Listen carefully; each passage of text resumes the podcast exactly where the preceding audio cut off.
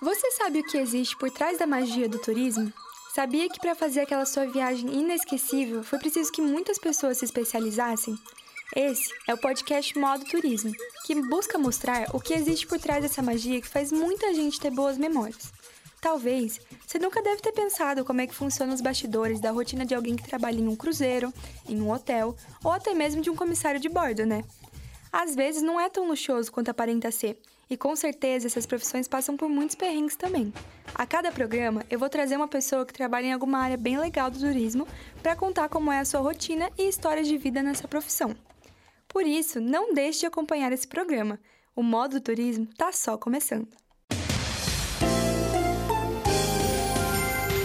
Atenção! Ative seu modo turismo e vamos viajar! Meu nome é Melissa Prado e meu objetivo é ser uma jornalista de viagem. Só que, como muitas pessoas, eu também tenho vários questionamentos de como as profissões desse ramo funcionam. Por isso, decidi criar esse programa para esclarecer as dúvidas que nós, eu e você ouvinte, poderíamos ter sobre essa área que tantos gostariam de viver, mas nem sabem por onde começar. Você já andou de cruzeiro? Ou assistiu o Titanic? Em algum momento já passou pela sua cabeça como que funciona a vida de um tripulante? Será que eles realmente ficam meses a bordo ou só alguns dias? Então, se prepara, ouvinte, porque o episódio de hoje vai ser em alto mar.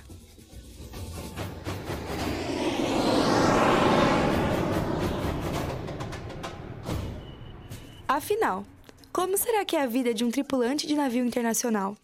Na verdade, existem muitas funções para que um cruzeiro funcione, como camareira, barman, enfermeiros, lojistas, guardas e muitas outras. De forma geral, todos os tripulantes recebem o treinamento de como agir se tiver alguma emergência e têm obrigação por lei de cumprir uma escala e permanecer a bordo para casos assim. A remuneração mensal varia entre 550 dólares para vagas como assistente de bartender a 4 mil dólares para gerentes de restaurante ou vagas em que se ganha gorjeta, por exemplo.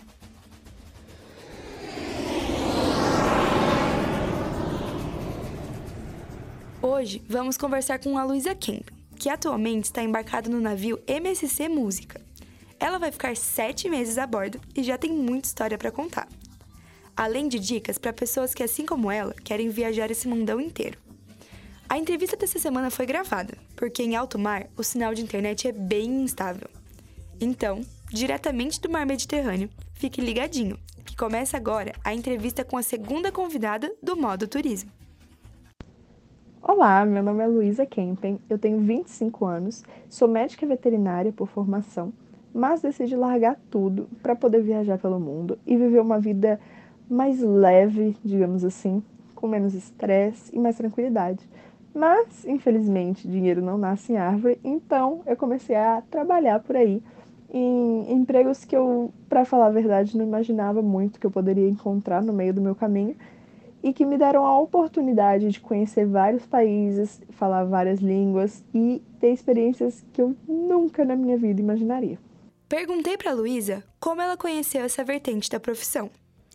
Hoje em dia eu trabalho como garçonete de bar, ou bar waitress, né?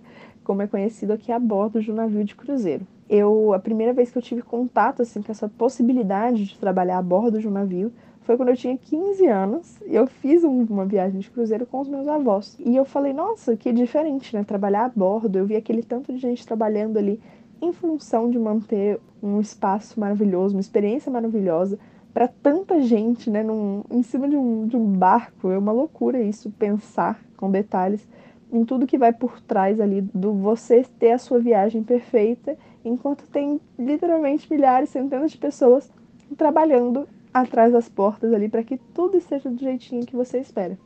Pedi também para ela contar um pouquinho de como é a vida a bordo, porque parece ser uma loucura, né?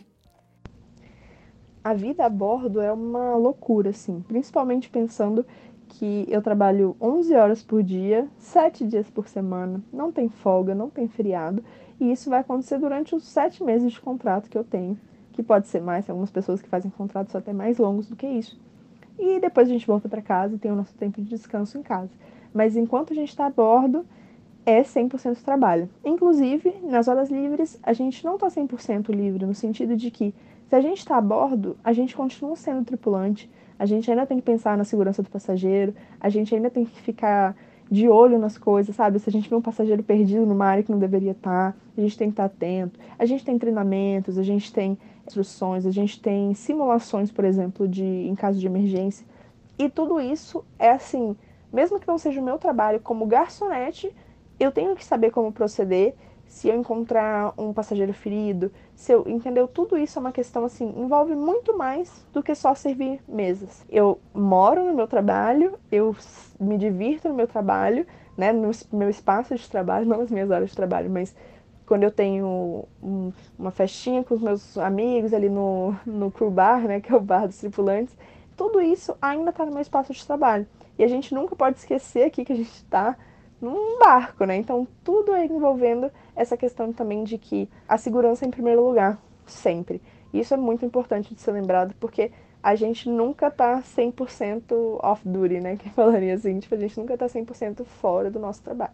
E Lu, conta pra gente quais foram os melhores lugares e pessoas que você conheceu por conta do turismo.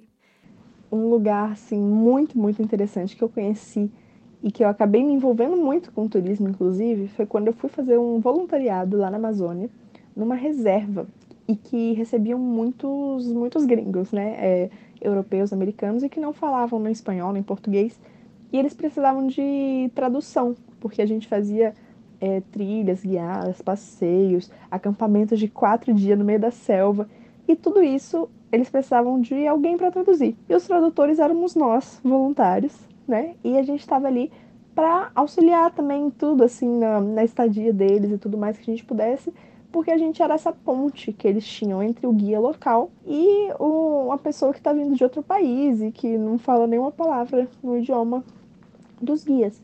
Então foi uma experiência muito, muito bacana porque eu, eu aprendi um pouco a como guiar um passeio e isso, nossa, isso me motivou demais. Assim, foi um dos momentos em que eu percebi que eu que eu tinha um, um talento assim para lidar com o turista, sabe? E de pessoas interessantes, eu não consigo escolher uma pessoa, não consigo escolher uma experiência, digamos assim, porque eu sempre digo que quando você vive viajando, quando você trabalha fora do Brasil, quando você se muda para um lugar que você não conhece absolutamente ninguém, pode ficar tranquilo, você nunca vai estar sozinho. Isso é uma coisa certa, assim se você se abrir um pouquinho, sabe? Vão aparecer pessoas incríveis na sua vida, porque você não é o único que está ali, sabe? Você não é o único que se mudou para aquele lugar. Então, quando você tem essa experiência de viajar e de trabalhar em outros lugares, né?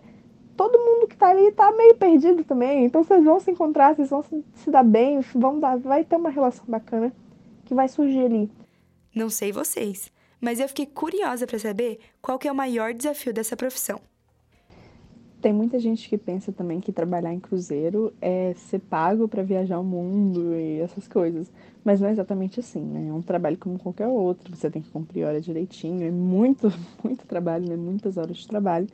Mas, óbvio, né? Você tem aquela vantagem de um dia acordar na Grécia, no outro dia na Turquia. E dependendo né, do cruzeiro que você estiver fazendo, você está no Caribe, no norte da Europa. Todos esses destinos, assim. Então, sim, é incrível, assim. Eu acho uma oportunidade espetacular. Mas ao mesmo tempo, para muita gente não compensa. Não compensa trabalhar trabalhar pra caramba para acordar na Grécia, sabe? Por quê? Porque quando você acordar na Grécia, você não vai ter um, um dia de turista na Grécia. Você vai ter um dia de tripulante na Grécia. O que, que isso quer dizer? Que você tem duas, três horas para sair e para aproveitar um pouquinho ali da cidade. Então, não é aquela coisa, ah, eu vou tirar onda, vou ir num restaurante querérrimo, sentar. Não tem tempo para isso. Você vai poder fazer um lanche, comprar um negocinho na esquina, ou se não, os lugares assim que é mais fácil de sair. Uma semana você vai almoçar, na outra semana você vai visitar um museu, na outra semana você vai passear pelas lojas. Tipo assim, isso se você tiver aquele tempo para sair, né? E dependendo da profissão que você tem a bordo, isso varia muito, essas horas que você tem livre. Então, para quem trabalha no bar, não vou falar que é a melhor profissão para ir para fora, para passear, não. De jeito nenhum. Óbvio, existem vagas que você tem mais tempo livre. O pessoal das lojas tem mais tempo livre, do cassino tem mais tempo livre, o pessoal da fotografia, das excursões. Então, sim, tem outras vagas a bordo que te dão essa oportunidade um pouco melhor de você passear, né? Mas, no geral, todo mundo tá aqui para trabalhar, todo mundo tá cansado, todo mundo quer dormir. Então, às vezes, eu tô na Grécia, mas em vez de sair para passear, eu prefiro tirar uma soneca à tarde, sabe? Então, isso é muito comum, assim, a bordo. E eu acho que tem muita gente que tem essa ilusão, assim. Até eu falava assim, nossa, não, eu vou sair, vou aproveitar o máximo. Mas tem dia que eu não dou conta, que eu só quero dormir, sabe? Eu tenho dia que eu preciso lavar roupa, e o tempo que eu tenho pra lavar roupa é o tempo que eu teria para passear na Turquia. Então, complica um pouco as coisas, assim. Não é tão simples é, passear por aí quanto muita gente acredita, né? E também a questão do dinheiro. Tem gente que acha que dá pra ficar milionário em sete meses de contrato, mas não é bem assim. Dá para juntar uma boa grana mas dinheiro não cai do céu, né? Perguntei também qual dica ela daria para alguém que quer começar a trabalhar nessa área. Então, assim, a dica que eu daria para quem quer começar é, uma carreira a bordo ou quer simplesmente fazer alguns contratos é pesquisar. Pesquisar, pesquisar e pesquisar. Em que sentido? Ver a opinião de várias pessoas. Se você conhece alguém que já embarcou, né, conversa bastante, mas além disso, procura opiniões diversas. Então, vai no YouTube, tem vídeo pra caramba de, de gente que já trabalhou em diferentes companhias. Tem tanto gringo quanto brasileiro que faz muito vídeo contando a experiência. E não vai por uma opinião só, sabe? Porque, por exemplo, eu tô amando. Mas eu vi muita opinião antes mesmo de eu embarcar de gente que não deu certo, de gente que fez um contrato só e falou é a pior coisa que existe, sabe? Então, não vai numa opinião só. Porque realmente não é para todo mundo. Mas tem gente que faz muito sentido, tem gente que se encaixa, tem gente que ama. Eu amei e com certeza eu vou fazer mais contratos, porque até agora tá tudo maravilhoso assim. Dá muita coisa errada? Dá. Tem dia que eu me estresso? Tem. Mas no fim das contas, sabe? O, a soma de tudo tá sendo positiva, assim. Então, para mim é uma experiência muito boa, mas não vai ser uma experiência muito boa para todo mundo. E isso eu posso garantir, sabe? Porque eu vi muita gente desembarcando e que não saiu feliz, sabe, no final do contrato. E eu acho que isso é importante. Você você tá feliz, você tá, né, num lugar que você esteja satisfeito. Porque, óbvio, trabalho é trabalho. Eu não tô falando que vai ser mil maravilhas, independente do que você fizer. Mas você também não pode estar, né, sofrendo a bordo. Isso não, não vai te levar a lugar nenhum. Eu acho que para fechar, assim, eu posso dizer que uma coisa que me motiva muito a trabalhar com o turista é que ele tá feliz. Ele tá num dos melhores momentos do ano dele, da vida dele, talvez, sabe? Tipo assim, aquele momento de, de prazer, de relaxamento. Normalmente, né, a maioria dos viajantes, dos turistas, estão de muito bom humor. Eles querem que tudo dê certo, que tudo seja lindo. Óbvio, você vai encontrar algumas pedrinhas no meio do caminho? Vai. Tem gente que só quer vir fazer uma viagem para reclamar, para achar uma sujeira, para tirar vantagem, para conseguir um, aquela, aquele upgrade de graça, que quer caçar isso, caçar treta, tem. Mas no geral, tá todo mundo tão relax, sabe? Tem muita gente fazendo aniversário, aniversário de casamento, comemorando com os amigos da faculdade. Então, tem diferentes públicos e todos estão ali por um único motivo, que é o quê? Aquele descanso, aquele relaxamento, aquela comemoração. E, cara, isso é tão gostoso, sabe? Porque em outras profissões, você vai trabalhar só com problema, sabe? Eu, como veterinária mesmo, é só dor de cabeça o tempo todo. Óbvio, você tem momentos lindos também, né? Mas normalmente você pensa assim, vão ser as coisas ruins que você tem que resolver. E aqui não, eu não tenho que resolver nada de ruim. Eu tenho que dar o que é bom, eu tenho que dar, servir aquela bebida maravilhosa, e vai ter alguém fazendo aquela arte com toalha na cabine para passageiro chegar feliz e olhar e, ficar... e tudo gira em torno do passageiro sair daqui feliz, sorrindo. E é isso, assim, no turismo em geral, sabe? Não é só a bordo, isso em terra também. Eu acho que é muito gostoso você trabalhar com pessoas felizes. E, no geral, o turista vai estar feliz, sabe? Porque é um momento muito especial, um momento muito agradável para ele. E eu tô amando essa experiência toda de trabalhar, assim, com pessoas no seu melhor momento, na sua melhor semana do ano, na sua, na sua melhor é, oportunidade, assim, de viagem, como seja, sabe? Isso me motiva muito e hoje em dia, assim, eu, eu, eu me encontro num momento muito feliz e muito satisfeita com, com o trabalho que eu tô fazendo.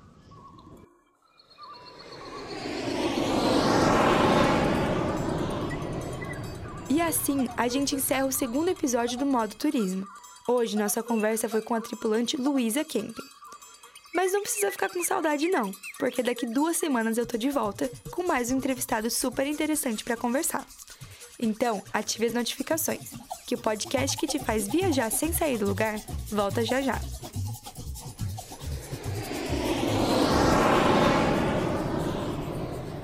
Este programa foi produzido como trabalho final para a disciplina de Laboratório de Áudio e Rádio Jornalismo do curso de jornalismo da Universidade Federal de Santa Catarina, no segundo semestre de 2023. Produção, roteiro, locução e edição por Melissa Prado.